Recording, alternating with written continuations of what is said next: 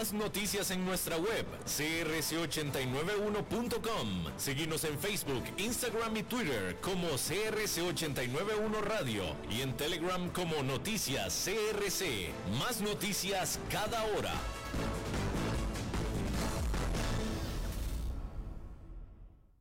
CRC 89.1 Radio y Cadena Radial Costarricense no se hacen responsables por las opiniones emitidas en este programa. Transcomer, puesto de bolsa de comercio, presenta a las 5 con Alberto Padilla.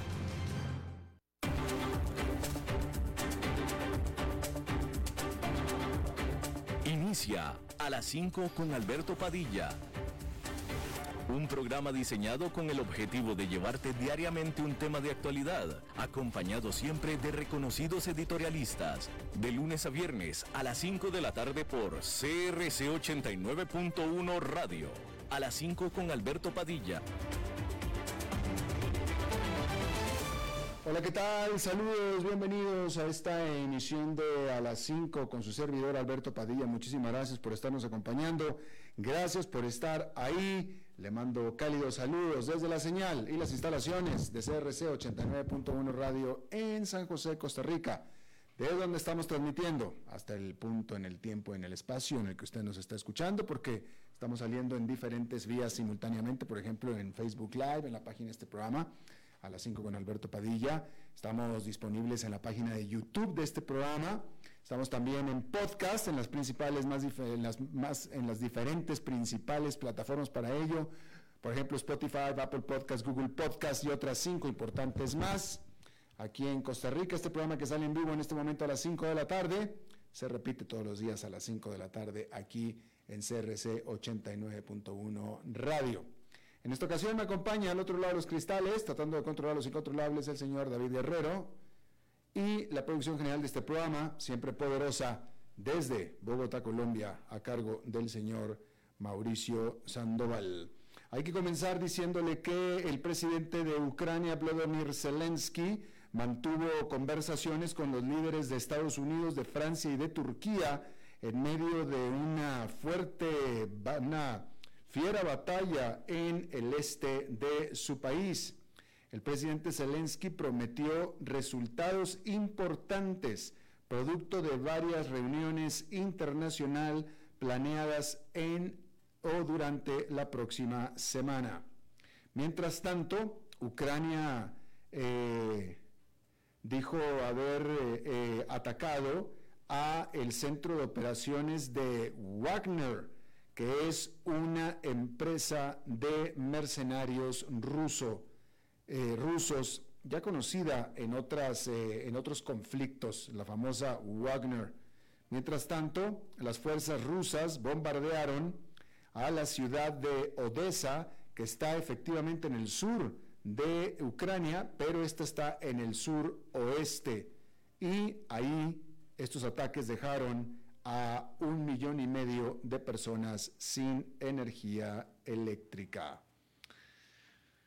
Y hay que decir que la presidenta de la Comisión Europea, Ursula von der Leyen, hizo un llamado para que se formara un organismo de ética o un cuerpo de ética para asegurar los estándares a lo largo y lo ancho de las instituciones del bloque europeo, luego del escándalo de corrupción que está envolviendo al Parlamento Europeo.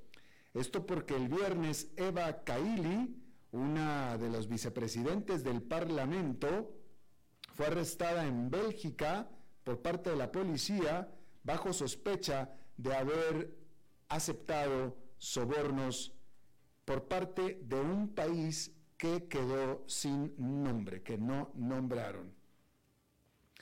Y bueno, China anunció que abolirá el eh, servicio de rastreo de COVID eh, de manera móvil, es decir, la aplicación, una aplicación de rastreo de eh, COVID, mientras al, al tiempo que está como parte de su esfuerzo chino de desmantelar poco a poco su máquina, su maquinaria de cero COVID.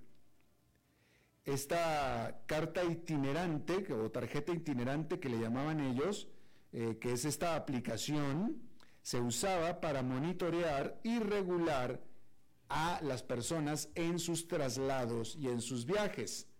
Y por supuesto que esto significaba que quedaba, eh, que quedaba registrado todos los movimientos y así era como podían ser sancionados o incluso, bueno, confinados, etcétera, etcétera. Ahora, es importante la situación que está pasando en China porque las cifras oficiales reportan que los casos de COVID han caído de manera significativa. Estamos hablando de las cifras oficiales. Sin embargo, todo esto parece ser que es producto de que se ha eliminado el testeo masivo como parte del desmantelamiento de la maquinaria COVID-0. ¿Sí? Entonces, como no ha habido ya testeo masivo, pues entonces el registro de COVID ha caído. Oficialmente, el registro. Sin embargo, sin embargo, los expertos en salud y los medios de comunicación en China, los reportes de estos sugieren que el COVID en realidad se está esparciendo de manera masiva, especialmente en Beijing, donde se están reportando, y esas ahí están, a la vista de todos, grandes filas que se están formando en los hospitales. Es, es muy interesante lo que está sucediendo en China. Es de llamar la atención la reacción del gobierno de China de estar ya no meses, años, años con esta política de COVID-0 draconiana, restrictiva por completo, en donde había un solo caso de COVID-19, se cerraba todo lo que tenía que ver con ese caso y todos los alrededores, eso era lo que era COVID-0. COVID-0 era exactamente lo que significa COVID-0. Y eh, todavía hasta la reunión del Partido Comunista, el presidente Xi Jinping todavía eh, eh, pregonaba sobre la permanencia de la política COVID-0 a pesar de los fuertes costos económicos que esta política estaba teniendo. Porque se cerraban ciudades enteras con todo lo que la ciudad contenía, incluyendo puertos, fábricas, todo. Y era COVID cero, no importaba absolutamente nada y todo el mundo encerrado. Naturalmente, después de dos años, de más de dos años, y a pesar de un país tan autoritario como China, las, los ciudadanos dijeron ya no más y salieron a las calles en protesta. Este fin de semana hizo una semana. Y la parte que es increíble y que es muy sorpresiva es que el gobierno autoritario, autoritario, estamos hablando de este partido que mandó matar decenas de personas que se estaban manifestando en la plaza de Tiananmen en 1989 y que ha mantenido prácticas represivas y que el público inclusive estaba tan acostumbrado y tan temeroso a ese tipo de, respuestas del gobierno que el público ni siquiera protestaba, ya no pudo más. Ya no pudo más y salió a la calle a protestar. Y en un solo fin de semana de protestas que no fueron particularmente violentas, pero sí fueron particularmente masivas, y esto es importante notarlo, en un solo fin de semana el gobierno dijo, ok, ¿No quieren COVID cero? Pues venga el COVID, básicamente. Básicamente, es lo que dijo el gobierno. Y bueno, y el COVID está viniendo. Pero el punto es que el gobierno chino, autocrático, autoritario, dictatorial, está accediendo a las demandas del pueblo, cosa que era francamente inesperada. Y bueno, entonces, no, no quieren COVID cero, los estamos tratando de proteger. No quieren COVID cero, adelante entonces. Y pues justamente está sucediendo lo que el gobierno quería evitar que sucediera si quitaban el COVID-0, si dejaban el COVID-0, que es COVID. Pero el punto es que están accediendo a las demandas de la ciudadanía. Y como estábamos hablando la vez pasada, y notablemente, totalmente en contraposición, totalmente opuesto a lo que está sucediendo en Irán, donde las protestas masivas y violentas no llevan un fin de semana o no duraron un fin de semana, tampoco llevan un mes, ya llevan casi tres meses, casi tres meses, desde principios de septiembre. Y ahí en Irán las autoridades ejecutaron a otro joven este lunes por haber participado y su papel que tuvo en las protestas antigubernamentales. Y se trata del segundo ciudadano que las autoridades ejecutan por haber cometido, no solamente haber protestado y manifestado, sino en teoría un crimen como parte de estas protestas. En este caso, a este muchacho, Majid Reza Ranabard, eh, murió por la horca, ¿sí? después de haber sido acusado de eh, incitar a la guerra en contra de Dios y haber matado a dos miembros de las fuerzas de seguridad iraníes. Al otro que mataron, lo mataron por haber herido presuntamente con un machete también a un agente de las fuerzas de seguridad.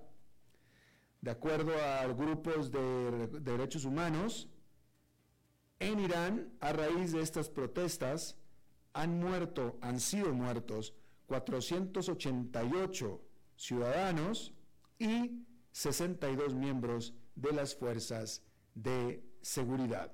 Y ahí el gobierno sigue con mano dura en total oposición a lo que está sucediendo en China. Una, eh, aproximación totalmente diferente, absolutamente diferente. Bien, hay que decir que ah, la empresa de biotecnología estadounidense discúlpeme, la empresa de, biotecnología estadounidense Amgen, según se reporta, está a punto de anunciar que está adquiriendo a la rival Horizon Therapeutics después de que otra rival, la francesa Sanofi,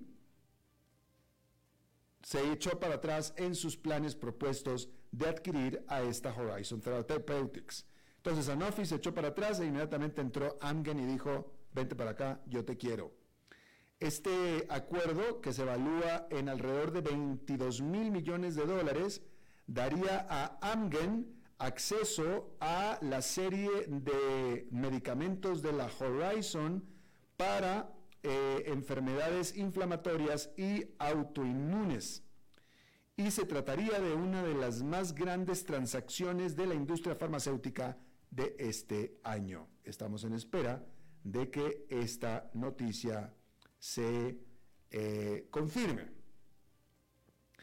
Y bueno, en una noticia que está eh, causando titulares en Estados Unidos, y, bueno, se la voy a leer a como la estoy leyendo literalmente porque son cosas que francamente yo no manejo bien, no entiendo bien y por lo tanto no se lo puedo poner en mucho contexto, pero esto está causando eh, titulares en la prensa de Estados Unidos y es que científicos en ese país han, han reportado haber alcanzado lo que le llaman una ganancia energética neta utilizando la fusión nuclear.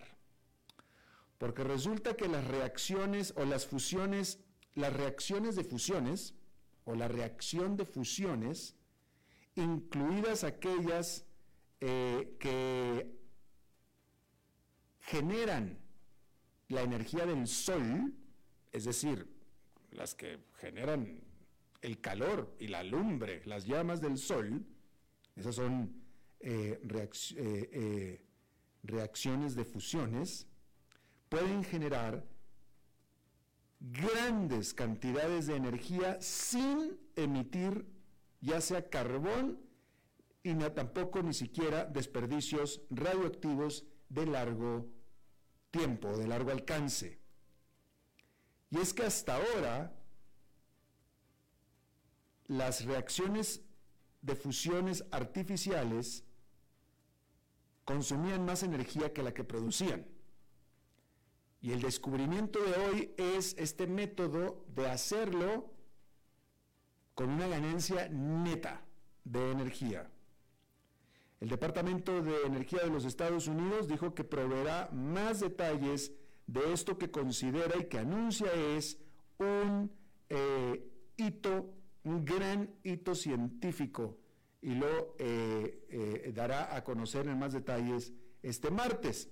No sé si alcanzaron hasta el martes, porque le digo que ya todos los medios de comunicación se están yendo de lleno con esta información de, esta, de este de, este, de este hito tecnológico, el cual, sin embargo, lo que las primeras informaciones señala es que de aquí a que vaya a ser comercialmente viable, es decir, que la humanidad se vaya a beneficiar de esto, todavía falta algún tiempo. No decían exactamente cuándo, pero pude interpretar que mínimo, mínimo varias décadas. Mínimo.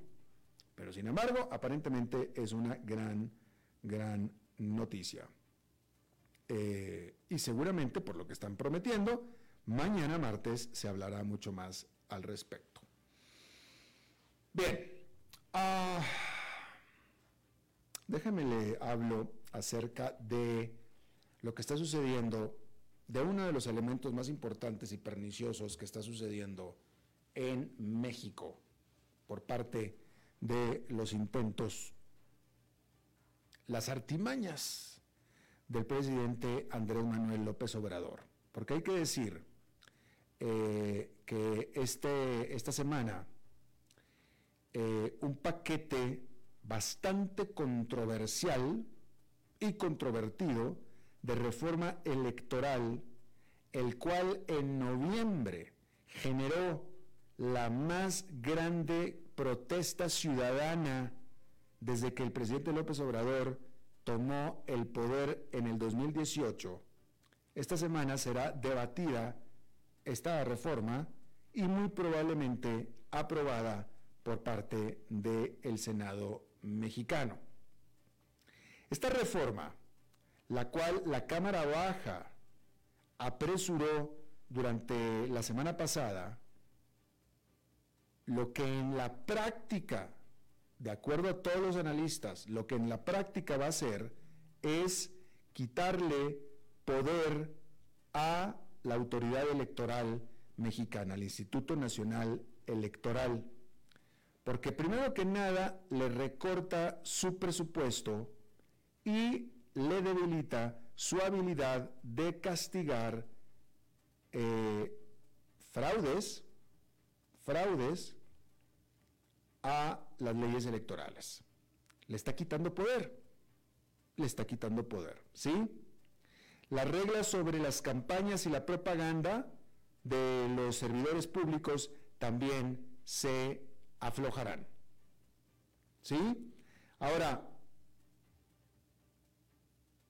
con todo y que las aspiraciones originales a este respecto de Andrés Manuel López Obrador fueron revertidas, fueron eh, eh, disminuidas definitivamente, porque él lo que quería era una eh, reforma constitucional al respecto.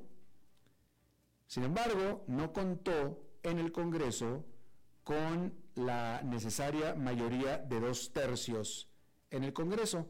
Entonces, tuvo que hacer esta nueva reforma y ya no lo que él quería hacer, que era un cambio a la constitucional. ¿Sí? Entonces, por supuesto que en este punto, cualquier cosa que apruebe el Senado, aunque no es lo que originalmente pretendía López Obrador, lo va a tomar él como una ganancia, obviamente, ¿no? Ahora, ¿qué es lo que está pasando? ¿Por qué López Obrador quiere esto, no?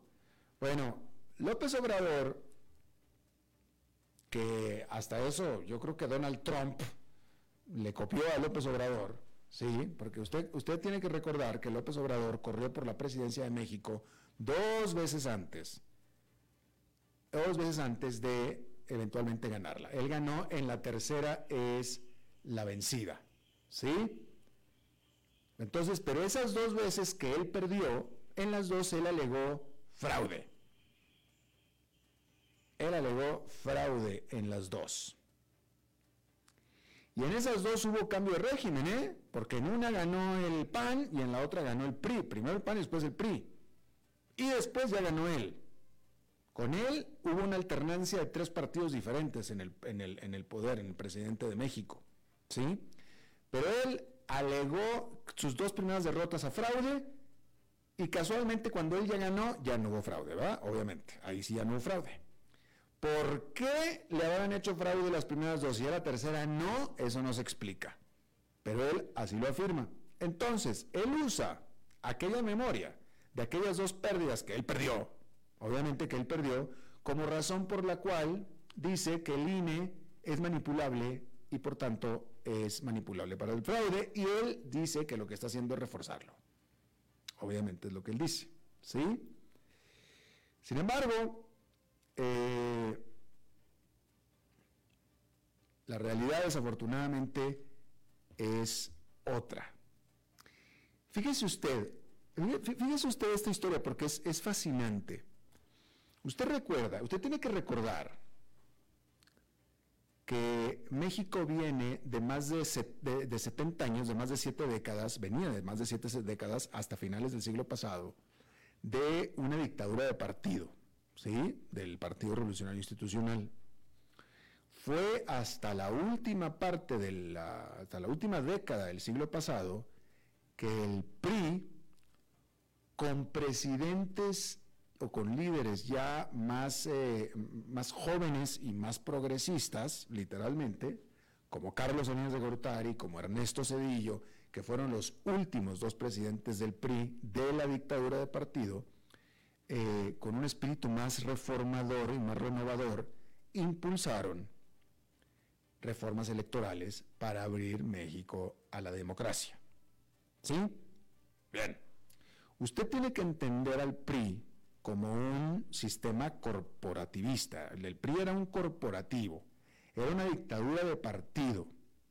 Dentro del PRI, el partido era muy democrático, dentro. Ahí todos ganaban, todos tenían dentro del partido, o lo como que se le conocía, dentro del sistema. ¿Sí?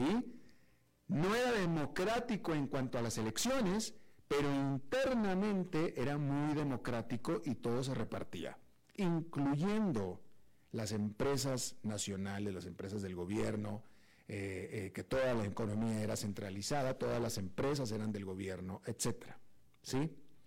Llegan estos presidentes renovadores, reformadores, eh, que en parte lo tuvieron que hacer porque es que había que hacerlo, porque había que hacerlo, y empiezan Salinas de Gortari primero a privatizar empresas, primero a privatizar y después a democratizar al partido. primero empezó a vender las empresas y después empezó a entregar alcaldías y gobernaturas a la oposición cada empresa que el Salinas de Gortari privatizó y cada gobierno local y estatal que entregó a la oposición era un puesto que le quitaba a un priista.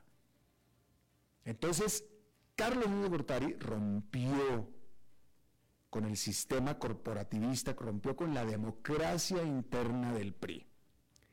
En ese contexto, es que Andrés Manuel López Obrador, que era priista, se sale del partido junto con Cuauhtémoc Cárdenas y Porfirio Muñoz Ledo, otros priistas de, cepa, los prinosaurios como se le conocían en México, cuando empiezan estas reformas, ellos se inconforman. ¿Por qué? Porque se quedaron sin su, sin su tajo. Andrés Manuel López Obrador quería hacer, eh, eh, no sé qué quería hacer, pero él quería hacer algo. se lo quitaron, no, no, no se lo dieron. Y entonces estos priistas que se sintieron que los dejaron fuera del sistema, crearon el Partido Revolucionario, el Partido de la Revolución Democrática, el PRD, se salen. Pero eran, eran priistas, ellos eran priistas de los viejos. ¿Sí?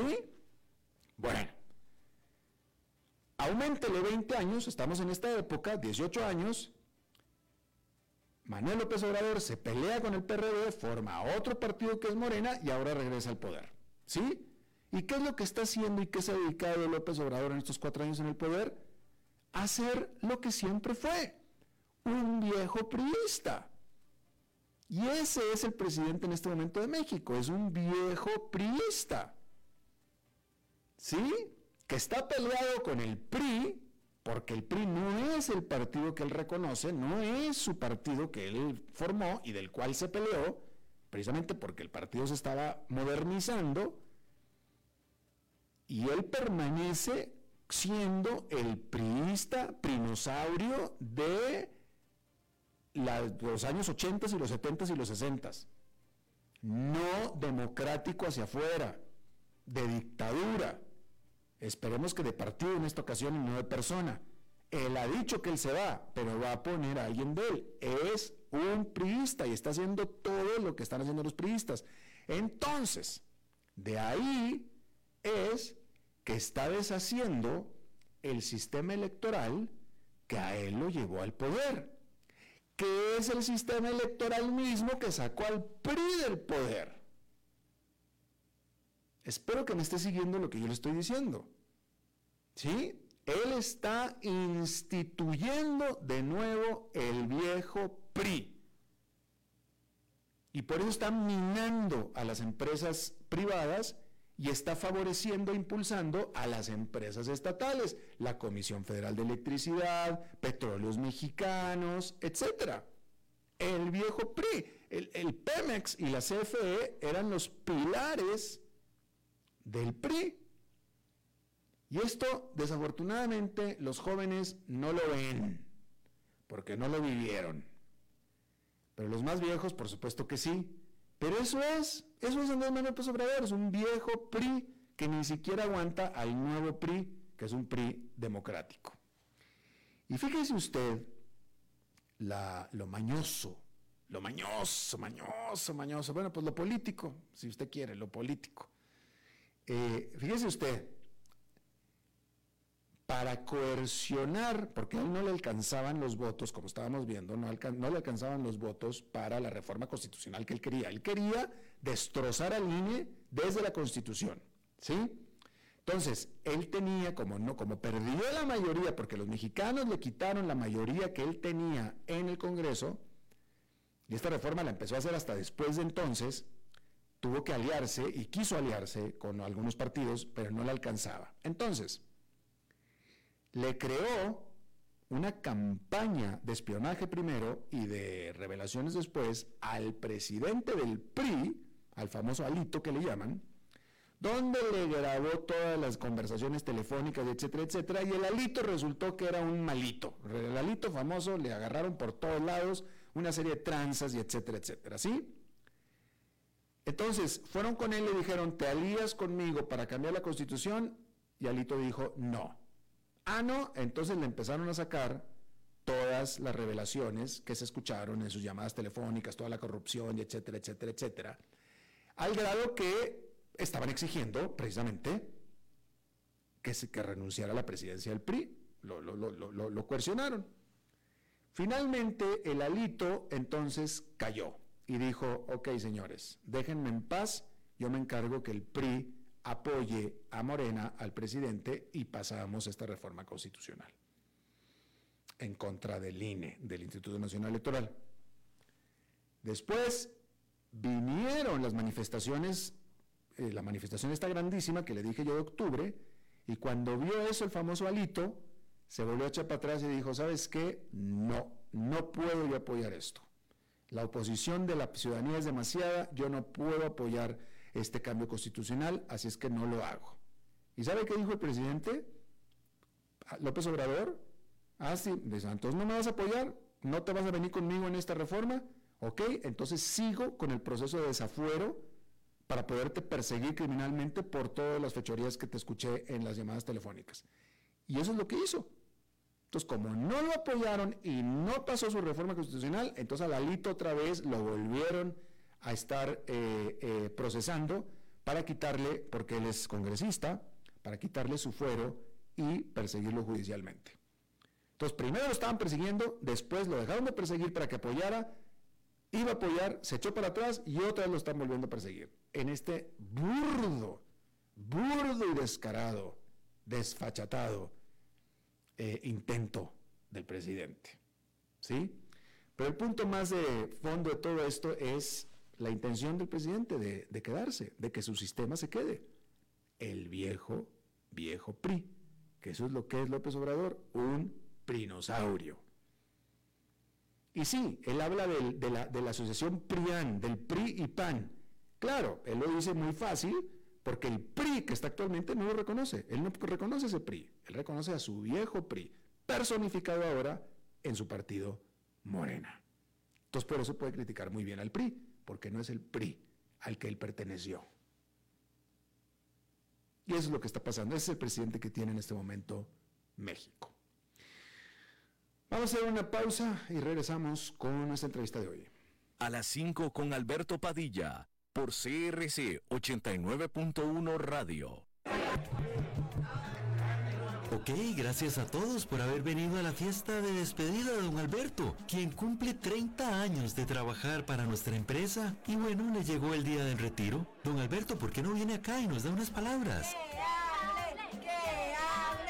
Muchas gracias a todos. Solo puedo decirles que si alguien sabe de algún trabajito, que por favor me dicen. Es en serio. No me preparé para este momento y tengo que ver cómo consigo otro trabajo. No cometan el mismo error que yo. Transcomer, puesto de bolsa de comercio. Construyamos juntos su futuro. Somos expertos en eso.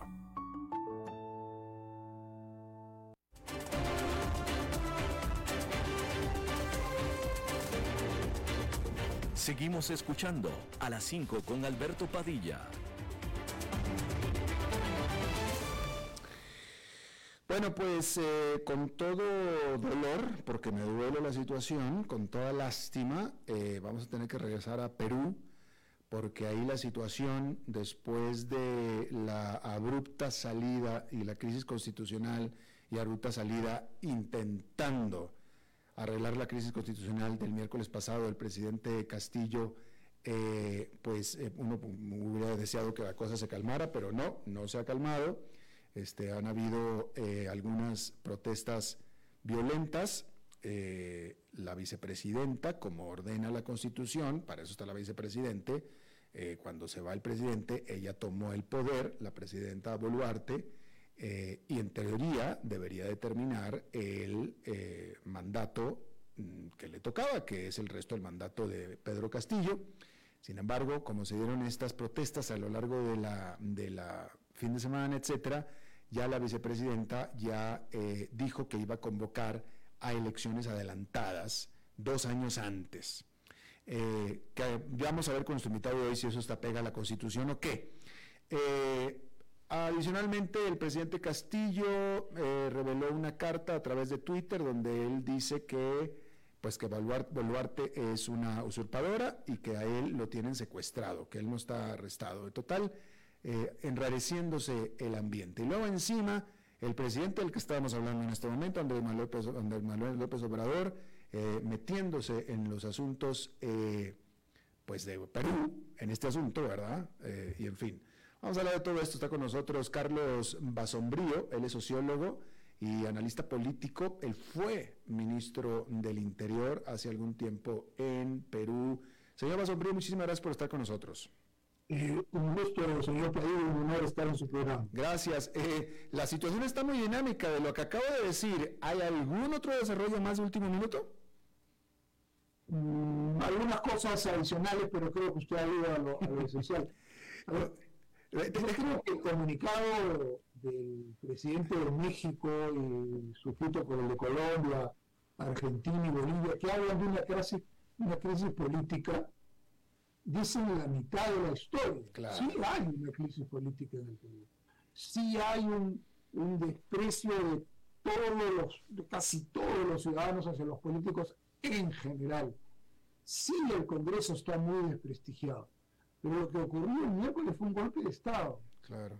Nosotros ya hemos tenido golpes de Estado idénticos como el de Alberto Fujimori Mm, mm. el 5 de abril de 1992, y lo tenemos muy presente. Entonces, decir, pretender decir que el presidente está secuestrado, ¿no? Es una afirmación grotesca, porque el presidente dio un golpe de Estado, Claro. claramente, y está siendo procesado por tal, como dice la Constitución. En cuanto al adelanto de elecciones, Sí. está, ha entrado con mucha fuerza, eh, ha estado con mucha fuerza ya hace algunas semanas, y tiene que ver con que la población desde hace unos buenos meses detesta a ambos, al presidente y al Congreso, pero solo que el presidente es el que dio el golpe de Estado. Y creo que tiene que ver mucho con la corrupción. El presidente dio el golpe de Estado porque es temía la cárcel futura, digamos, por procesos penales muy, muy graves. Yo quisiera decirle, y ahí termino para seguir escuchando sus preguntas, el Perú ha tenido muy mala suerte con sus presidentes. Todos los presidentes, con excepción del presidente Sagasti, que gobernó los últimos 11 meses antes de este gobierno, tienen procesos penales que los han llevado a fugarse del país, suicidarse, están presos, están procesados, etc. Y eso habla pésimo de los políticos, en particular de los presidentes, pero habla bien de la justicia, que no ha cerrado los ojos en ningún caso y frente a ninguna ideología en el tema central de la vida política, del programa político, perdón, uno de los temas centrales, que es la corrupción en el poder. Claro, claro. Pero eh, dígame una cosa, en este caso, eh, señor Basombrío, y usted que está diciendo de, la mala suerte que ha tenido Perú con estos presidentes, yo le pregunto a usted, porque eh, es- eso que usted está denunciando lo vivimos todos los latinoamericanos, ¿verdad? Pero también en Latinoamérica lo más fácil que hay eh, a un político es acusarlo de corrupción. O sea, corrupto y se acabó. Entonces, la pregunta que yo le tengo a usted es, en estas acusaciones a estos presidentes que han huido del país, que están en la cárcel o que se suicidaron, en todos es, eh, eh, eh, ¿era clara la corrupción? ¿Era comprobada y comprobable? A ver, yo diría con dolor por mi país que creo que hay un consenso de que en términos generales hay evidencias suficientes para pensar que ha habido corrupción en todos los casos. En el caso particular de Pedro Castillo, ¿cuál es la acusación? ¿Qué se robó? A ver, no, que se robó, no. Él tiene 47 carpetas fiscales por un montón de casos que son de público conocimiento, que están ampliamente documentados.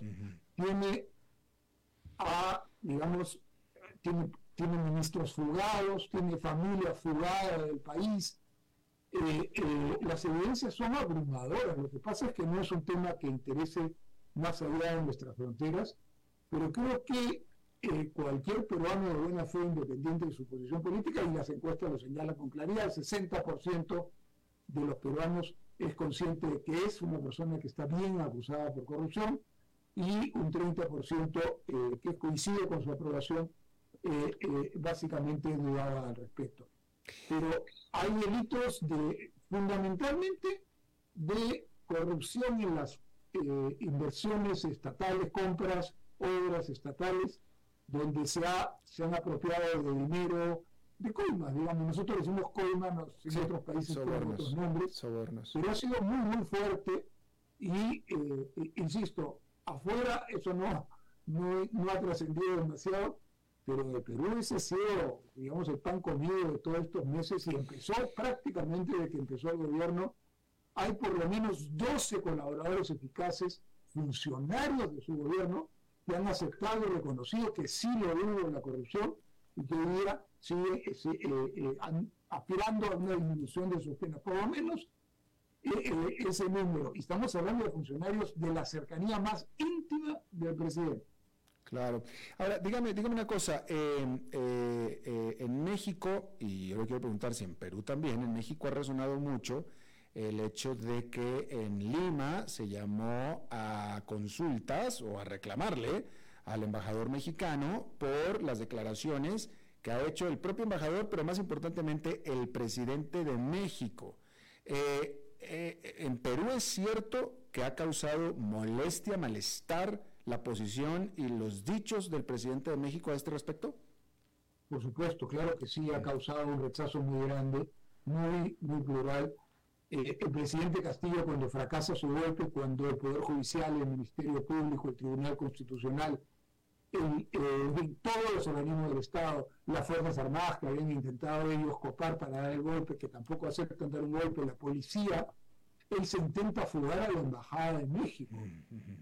Y con, un presidente golpista, digamos, eh, eh, y luego en, esta transición de una nueva presidenta, una nueva presidenta que, recién se inicia, eh, digamos, en el medio no había ministros, todavía se acepta que vaya a la, a la propia prisión donde estaba, este, digamos, siendo, y, eso ha causado un malestar grande, una intromisión en asuntos eh, eh, peruanos que no tiene por qué tener un, presidente de otro país, y menos aún con una desinformación muy grande o interesada por razones de una supuesta, ay, a ver, de que esto es un problema porque el señor era izquierdista, hace, tiempo dejado de ser izquierdista, eh, eh, lo que había acá en el Perú, que el señor era pobre, que el señor era campesino. Esos no son los temas que han causado la crisis política, al contrario, la gran mayoría de peruanos votó con ilusión porque hay alguien del campo, humilde, que pueda ser eh, presidente del Perú y él traicionó todas esas expectativas. Ahora, nada más para que entendamos los que estamos fuera de Perú, el Congreso estaba haciendo su trabajo eh, investigando al presidente Castillo, él encontró una serie de acusaciones, etcétera, y el Congreso, como sucedió en Estados Unidos con el presidente Donald Trump y con el presidente Bill Clinton, etcétera, le hace consultas para hacerle un juicio político. Eh, lo mismo pasó con Richard Nixon en Estados Unidos y Richard Nixon cuando se dio cuenta que ese juicio político no lo iba a sobrevivir, renunció. Acá, en Perú, Pedro Castillo se dio cuenta que ese juicio político no lo iba a sobrevivir y decidió disolver el, Congreso. Lo dijo que exactamente, o sea, hay algunas pequeñas diferencias, nombres, cosas, pero creo que en esencia es lo mismo. Quien ha realizado la investigación es, la Fiscalía, mm el, Ministerio Público y el Congreso yo no, no, ha aportado demasiado en esas investigaciones, ha sido el Ministerio Público el que ha sido, pero en esencia ese es el tema. Él llega a la conclusión de que esa tarde, equivocada por cierto, equivocada, porque si no era el golpe, no salía, porque no había los votos para bajarlo eh, esa tarde. Se, necesitan, 87 de 130 y por diversas razones no los iba a ver, iba a estar muy cerca, pero no. Y él, aterrado, asustado de algo de Estado. Claro. Pero no en defensa de un proceso político de grandes cambios que no se estaban produciendo, ni de una gestión favorable y buena para, para el país que tampoco se estaba produciendo, sino en defensa de su, en, busca de protección e impunidad para delitos que a la corta o a la larga le iban a llevar a la situación en la que ahora se encuentra. Eh, señor Basombrío, ¿qué hay, qué mérito le da usted a las declaraciones del abogado personal del de, señor Castillo, el expresidente Castillo, de que cuando él leyó eh, este edicto o decreto de disolver el Congreso, él estaba impedido porque le habían dado un tecito unos, minutos antes y el señor se se, que estaba, no estaba en sus facultades. ¿Qué, ¿Qué mérito le da eso? Como usted comprenderá, eso ha sido más motivo de risa en el país. Ya ni siquiera lo están sosteniendo los que lo sostenían inicialmente. Esto de decir que había sido drogado, que la primera pregunta es ¿por quién? ¿No? Porque estaba en el medio de su entorno inmediato que colaboró en el golpe. Y aún drogada, una persona, primero una persona drogada, eh, eh, eh, no puede tener una, más allá de su nerviosismo, su discurso probablemente fue el que mejor leyó y más articulado que dio en toda su, en toda su historia política, que porque no tiene esas características. Entonces me parece que el nivel de la excusa, mm. que viene acompañada de otra que, que en realidad el golpe no se concretó, pero no se concretó no porque él no quiso, sino porque la policía a la que él le ordenó detener a la fiscal de la Nación inmediatamente el mensaje, no lo obedeció y decidió obedecer a la Constitución. Porque las Fuerzas Armadas decidieron obedecer a la Constitución y no a un usurpador. Pero la intención evidente, clara, inequívoca de dar un golpe de Estado, y disolver el Congreso, intervenir todas las instituciones de justicia del país, ¿no? Eh, eh, detener a los fiscales de la nación y ya imaginamos qué otro tipo de medidas cuando se gobierna en dictadura. Eh, ¿Qué están pidiendo los que se están manifestando en estos días? ¿Qué están pidiendo? Los reportes que tenemos es que algunas, al menos de estas protestas, están en el rechazo de que se haya derrocado al presidente Castillo. La palabra derrocado creo que es una palabra eh, eh, que no da cuenta de la realidad. Él da un golpe de Estado fallido. Bueno, ok, que lo hayan quitado el poder, que se haya ido, lo que, que lo tengan, lo que sea, que no está. Eh, hay un sector, un sector muy activo, muy activo, y muy violento también, minorías muy violentas, pero en varios lugares del país que están haciendo, que han tomado, ayer y hoy han tomado aeropuertos, han, han destruido una fábrica en un lugar, están tratando de tomar estaciones eléctricas. Recuerdo que el Perú tiene el trauma de la violencia terrorista de, tan espantosa que sufrió y hay mucho de lo que queda de rezagos de eso en el Perú. Eh, sí, esos sectores, principalmente el principal reclamo no es que regrese Castillo, pero figura entre sus reclamos, el principal reclamo es una asamblea constituyente.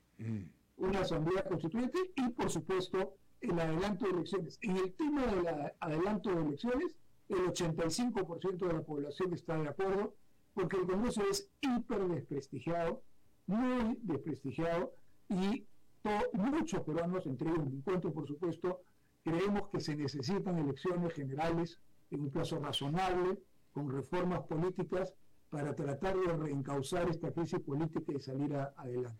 Entonces se ha aprovechado esa demanda nacional, digamos, para ponerle el apellido y el, y el adicional de Asamblea Constituyente, cosa que va contra eh, la Constitución que no lo permite, y menos a partir de las turbas, y eh, plantea un, un, complicadísimo problema para un gobierno muy débil, que se inicia muy débil por múltiples razones, como de la señora eh, Boluarte. Entonces, estamos en un momento muy difícil en el Perú, porque esta violencia, digamos, eh, exigiendo la Asamblea Constituyente, que si bien son minorías, grupos pues de 800 personas en diferentes lugares, etcétera, el Perú tiene 33 millones de habitantes, y si bien son minorías, son muy activas, muy impactantes, y estamos viviendo horas de mucha tensión en el Perú, y hay una duda razonable de cuánto puede solucionar esto bien un gobierno tan reciente, tan... Los ministros, salvo un ministro, ninguno de los 19 que han entrado tiene alguna experiencia política importante. Entonces, son gente muy noble eh, eh, eh, y entonces tenemos una situación muy, muy difícil. Ya ella ha planteado el adelanto de elecciones, ha presentado un proyecto de ley al Congreso que lo tiene que debatir el día jueves. Eh, yo creo que dada la situación y pese a la resistencia del Congreso al adelanto de elecciones, eh, esto es difícil que no prospere, pero el adelanto de elecciones toma eh, hasta abril del 2018 para poder organizarlo adecuadamente. Entonces, abril del 2023. No, mil disculpas, del 2024, no del 24, 24. Disculpen por lo del 18. 24. O sea, digamos, esta semana, eh, eh, aún si se acordara unas elecciones adelantadas para el 2024, no garantiza que la tensión política se solucione de inmediato. Entonces, estamos en un momento muy difícil. Esa combinación de debilidad del gobierno, de radicalización violenta de muchos grupos, de legítimas expectativas de la población que está en contra del Congreso, configuran una situación muy compleja hoy día en el Perú. Bueno, pues eh, que todo salga bien en el Perú, país tan querido y tan bello. Eh, señor Carlos Basombrío, sociólogo y analista político, quien fuera ministro del Interior del Perú, le agradezco muchísimo de charlado con nosotros. Con todo gusto, un honor. Gracias. Vamos a una pausa y regresamos con más. A las 5 con Alberto Padilla, por CRC 89.1 Radio.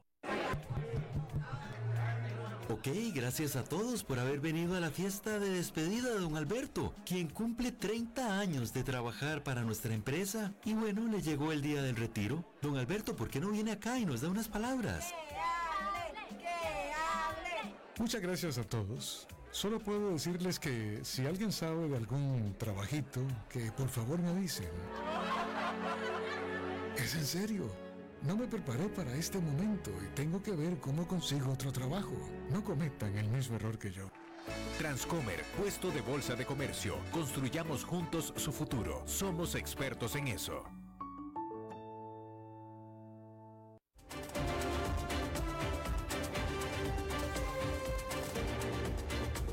Seguimos escuchando a las 5 con Alberto Padilla.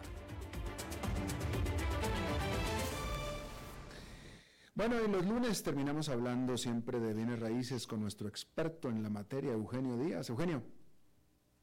Alberto, muy buenas tardes. Saludos a ti y a todo tu auditorio. El día de hoy, lunes 12 de diciembre. Gracias y muy interesante también la entrevista que acabas de tener acerca del Perú. Eh, les quiero decir, estimado Alberto, que el día de hoy quiero hablar sobre un tema relacionado al sector inmobiliario que ha venido estando cada vez más, eh, más pujante en América Latina y no se diga en Norteamérica y en los países del primer mundo. Y esto es la construcción de viviendas con contenedores, eh, los famosos containers.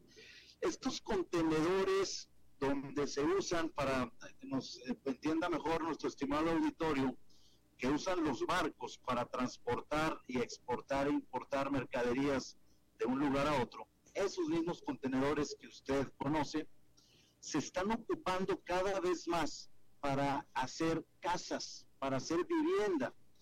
Y esto se ha venido generalizando desde los Estados Unidos porque eh, esto convierte a que la vivienda pueda ser más económica para las personas que les guste este modelo, pero a la vez es un programa eh, muy sostenible de una vivienda ecológica. Es decir, con este tipo de, materiales que se reutilizan los contenedores para hacer vivienda, no se daña el subsuelo ni el suelo y de una forma los millones de contenedores que cada vez se quedan obsoletos después de que se usaron para transportar mercaderías, bueno, pues se utilizan en la vivienda. Esto que les platico no es algo tan nuevo y tampoco tan que si usted esté usando tampoco. Estoy hablándoles que el año pasado se reportó un mercado de 58 mil millones de dólares en todo el mundo con viviendas hechas de containers. No se diga más, ahora que estamos en el Mundial de Qatar, un estadio de fútbol donde se han jugado partidos está también construido gran parte con containers. Así es que ¿Cuál es la ventaja de utilizar este tipo de, vivienda, de, material para vivienda? Bueno, es mucho más económico, es, como ya lo dije, más sostenible y además, dicen los expertos, que te ahorra hasta un 75% del tiempo de construcción de una casa.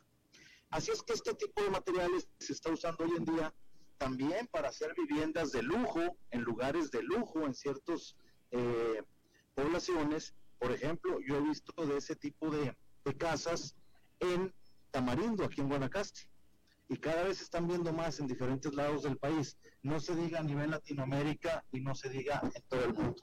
Así es que, estimado Alberto, las personas que quieran y puedan usar esta, esta nueva manera de construir viviendas, ahí tienen una opción más. Pero también los gobiernos de ciertos países las han venido utilizando para hacer viviendas de personas vulnerables económicamente, también para hacer escuelas y hospitales en lugares remotos, debido a que su fácil tiempo de construcción se puede transportar el container sin ningún permiso especial en la mayoría de los países del mundo de un lugar a otro, lo que, lo que provoca facilidad. Por último, les digo, ¿cómo vivo en un container? Y muchos de ustedes se preguntarán, simplemente el calor, el sol, ¿cómo funciona? Bueno, pues yo les digo que este, estos containers, estos contenedores marítimos que se usan para construir vivienda, llevan por supuesto que un tratamiento especial, entre ellos una capa insulada, lo cual hace que sea muy térmico y que no se siente ese calor como si estuviera uno debajo del hierro. Es decir, todo tiene una solución que lo han venido eh, previendo las, las personas expertas y entonces son muy cómodos tanto en temperatura como en ambiente y no es que una casa se haga en un container, puedes hacer una casa con dos, tres, cuatro containers, cinco, seis y te queda algo maravilloso. Es el tema de hoy muy interesante y me parece que es algo que todos debemos de conocer que ya no es un futuro, sino lo estamos viviendo y en cantidades desproporcionadas hoy en día. Eh, pero Eugenio, antes de que te vaya rápidamente, ok, ya tenemos nuestra casa de container, etcétera. ¿Qué tal la podemos revender? ¿Qué tal es su valor de reventa? Es, es, es, bueno el valor de reventa, no es malo, Alberto, porque la casa tiene una vida útil igual o más que la casa tradicional de tabique o de ladrillo o de, o de bloc. Eh, es decir, la casa es una casa sustentable donde los bancos ya están participando para poder dar inclusive créditos hipotecarios en esas casas, debido a que las instalaciones eléctricas, hidrosanitarias y demás están hechas en sitio. Lo que se cambia es el material de cimentación y de muros y techos contra el container. Así es que al, al, a una venta de segunda mano, de tercera mano, el container como casa sigue teniendo un buen valor. Ah, bueno, pues listo. Eugenio Díaz, muchísimas gracias. A ti, Alberto, muchas gracias y saludos a todos, que tengan una excelente semana. Igualmente para ti, gracias. Y bien, eso es todo lo que tenemos por esta emisión de A las 5 con su servidor Alberto Padilla. Muchísimas gracias por habernos acompañado. Espero que termine su día en buena nota, en buen tono, y nosotros nos reencontramos en 23, en 23 horas. Que la pasen muy bien. A las 5 con Alberto Padilla fue traído a ustedes por Transcomer, puesto de bolsa de comercio. Construyamos juntos su futuro. Somos expertos en eso. Llegó la época más feliz del año